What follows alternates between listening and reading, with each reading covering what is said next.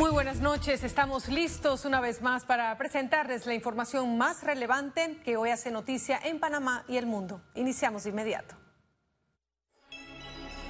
Informe especial.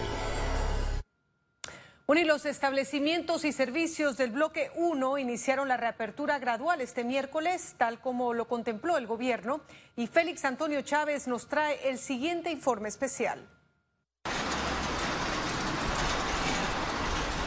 De esta manera y desde tempranas horas, los talleres de mecánica general abrieron sus puertas luego de dos meses sin generar ingresos. Ya hoy podemos eh, abrir sabiendo que no va a ser igual. Esto no es un no es algo de que va a pasar mañana, pasó mañana. Esto quizás todo este año tengamos eso y quizás el año entrante. El cambio en los negocios es evidente con el uso de mascarillas, el distanciamiento social y el uso de gel alcoholado. Esta pandemia, coronavirus, la tenemos que controlar, porque ya sabemos que no la vamos a curar, pero sí la vamos a controlar para que la economía se active lo más pronto posible. La actividad de consultorios médicos y servicios de odontología retomaron la atención al público, pero tomaron medidas para evitar el contagio del COVID-19 en las clínicas. Hemos tenido una buena recepción de pacientes. Eh, los pacientes están bien preocupados por su salud, vienen a atenderse pero sí manteniendo los cuidados de que no se aceptan pues pacientes con cuadros febriles. El otro sector que inició operaciones fue la actividad de pesca industrial. La afectación ha sido en varios aspectos. Primero, que los precios en ciertos productos han bajado. En la lista del bloque 1 de reapertura también está el comercio electrónico, venta de repuestos, limpieza de piscina, servicios de plomería, mantenimiento de aire acondicionado y ascensores. En este proceso el gobierno estableció que para emitir los salvoconductos deberán contar con un permiso de operación y que además toda empresa está obligada a crear un comité de salud. Félix Antonio Chávez, Econius. Bueno, y a pesar que el gobierno anunció que a partir de este miércoles los padres de familia podrían salir junto a un menor, la medida tuvo poca aceptación en la población. Las imágenes muestran que escasas personas optaron por este privilegio.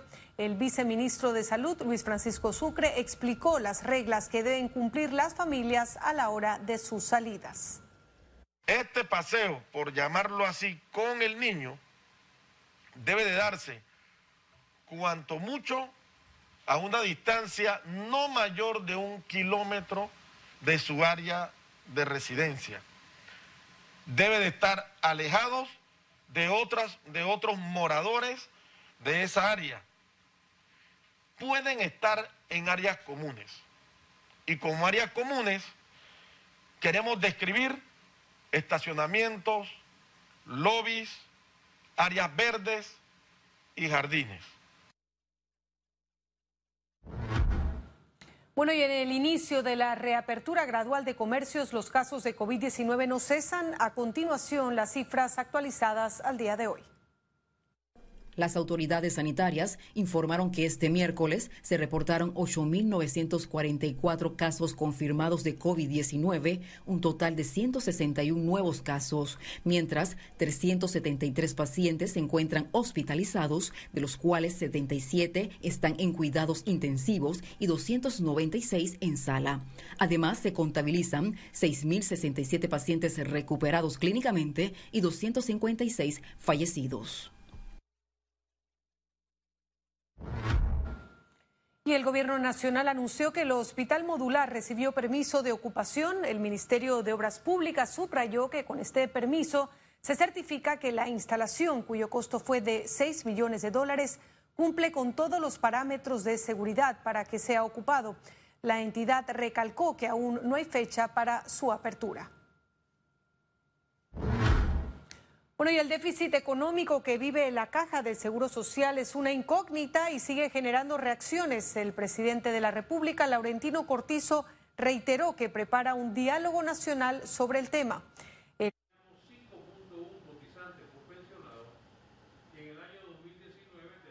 todos los miembros. Así que los sectores estarán participando y ante esto, pues el director de la Caja de Seguro Social, Enrique Lau Cortés, dijo que requieren de los informes actuariales actualizados para dar este paso. necesitamos tener unos estados financieros auditados y las corridas, refrendados con las corridas actuariales de la Junta Técnica Actuarial. Estamos entregando esta semana los estados financieros a la Contraloría de la República del 2019. Al no tener esas corridas actualizadas, entonces hay dificultad para iniciar el diálogo, el diálogo nacional que ha hablado el excelentísimo señor presidente y que nosotros estamos totalmente de acuerdo que es necesario porque entendemos que la caja del Seguro Social es una parte fundamental del Estado panameño. Y el presidente Laurentino Cortizo evalúa realizar un aumento en el programa solidario para junio. Lo otro que hay que recordar que hay que sumar también a este subsidio a la familia, así se llama en el artículo 113 de la Constitución. Subsidio a la familia que por este momento que comenzó con 40 pasó a 80 y estamos viendo la posibilidad de llevarlo, irlo llevando, incrementando, o sea, de una manera razonable. Y la Comisión de Credenciales remitió este miércoles al Ministerio Público las carpetas de denuncias contra el expresidente Juan Carlos Varela y la ex canciller Isabel Malo. En total fueron 13 las denuncias que reposaban en la Asamblea Nacional, quien hizo el traspaso a la Procuraduría de la Nación tras perder la competencia de los procesos.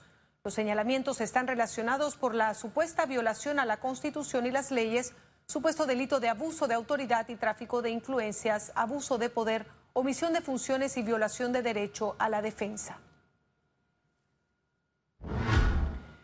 Y el gerente general de Milicom Tigo Panamá, Rodrigo Dill, indicó que Panamá vive una transformación digital tras la llegada del COVID-19. El consumo de Internet aumentó un 50%. El COVID ha sido el mejor director de transformación digital que, que hemos tenido, porque nos ha forzado en cuestión de días, como bien decís, a trabajar desde casa, como lo estoy haciendo yo en este momento, a estudiar desde casa, eh, en muchos casos inclusive a consultar un médico o hacer una consulta, por ejemplo, con Poles Rosa o otras herramientas que estamos usando desde casa y todo eso, como bien dices, ocurre sobre, sobre redes, sobre autopistas digitales. Economía. Y el Gobierno Nacional anunció el inicio del Plan Agrosolidario para garantizar la seguridad alimentaria en el país. La primera fase del programa incluye 10 acciones concretas dirigidas a apoyar el agro, sector importante de la economía nacional.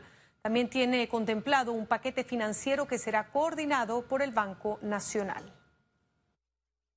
Sobre todo a ese sector que se ha mantenido en estos ocho semanas, 24-7 pese a las dificultades, pese a los problemas, todos los días se nos presentan problemas, pero son oportunidades. Juntos la hemos podido ir venciendo y mitigando al sector productor panameño que ha podido mantener la línea verde de abastecimiento funcionando. Y los bancos analizan con sus clientes plazos cómodos ante la modificación de créditos por pandemia. Los bancos en Panamá continúan su estrategia de otorgar prórrogas de pago de préstamos a sus clientes debido a la crisis financiera por pandemia. Sin embargo, otra prioridad del sector es coordinar los nuevos plazos para garantizar el cumplimiento de esta responsabilidad adquirida por el cliente. Pero es importante de nuevo acatar, uno, la posibilidad de la negociación. Dos, apersonarse o acercarse vía virtual al banco de donde usted mantenga esas obligaciones. Y tres, entrar en acuerdos que queden también por escrito que queden en cartas, que queden en algún tipo de correo electrónico, algún tipo de, validación con los bancos, porque a veces en el tiempo se nos puede olvidar los términos y condiciones o a lo mejor no quedar tan claro. Para Tower Bank, la comunicación y respaldo a sus clientes en esta situación es el principal objetivo. Que una vez se reincorporen a trabajar o reinicien sus negocios, eh, puedan eh, generar los ingresos que les permitan pagar. Y además estamos haciendo algo muy importante que quizás es lo más crítico en todo esto. Si, ¿Qué apoyo necesitan financiero para poder reiniciar sus operaciones en el caso de un comercio o una empresa? O aquellas personas que lamentablemente su vida da un vuelco al revés y ahora mismo lo que a, a lo que se dedicaban ya no en esta nueva situación o en este nuevo mundo no, no, no sirve, entonces necesitan reinventarse. Ante el creciente desempleo en el país, desde ya los bancos analizan opciones de alivio para el 2021. Nosotros todavía no tenemos con claridad visto ese escenario en qué pueden más hacer los bancos. Los bancos llega un momento en que no pueden eh, extender irremediablemente o indefinidamente obligaciones. Entonces, tarde o temprano se va a tener que llegar a un tipo de acuerdo o colaboración. Hay ideas, hay ideas que se están conversando. Yo creo que, que la solidaridad va a imperar. Al cierre de abril, más de 600.000 personas se beneficiaron de la moratoria. La cifra podría ser doblada a raíz de la extensión. Ciara Morris, Econews. Bien, momento de hacer una breve pausa. Al regresar tendremos noticias internacionales. También le recordamos que si no puede ver este noticiero a través de la pantalla, lo puede hacer bajando la aplicación de Cable Onda Go. Descárguela y listo.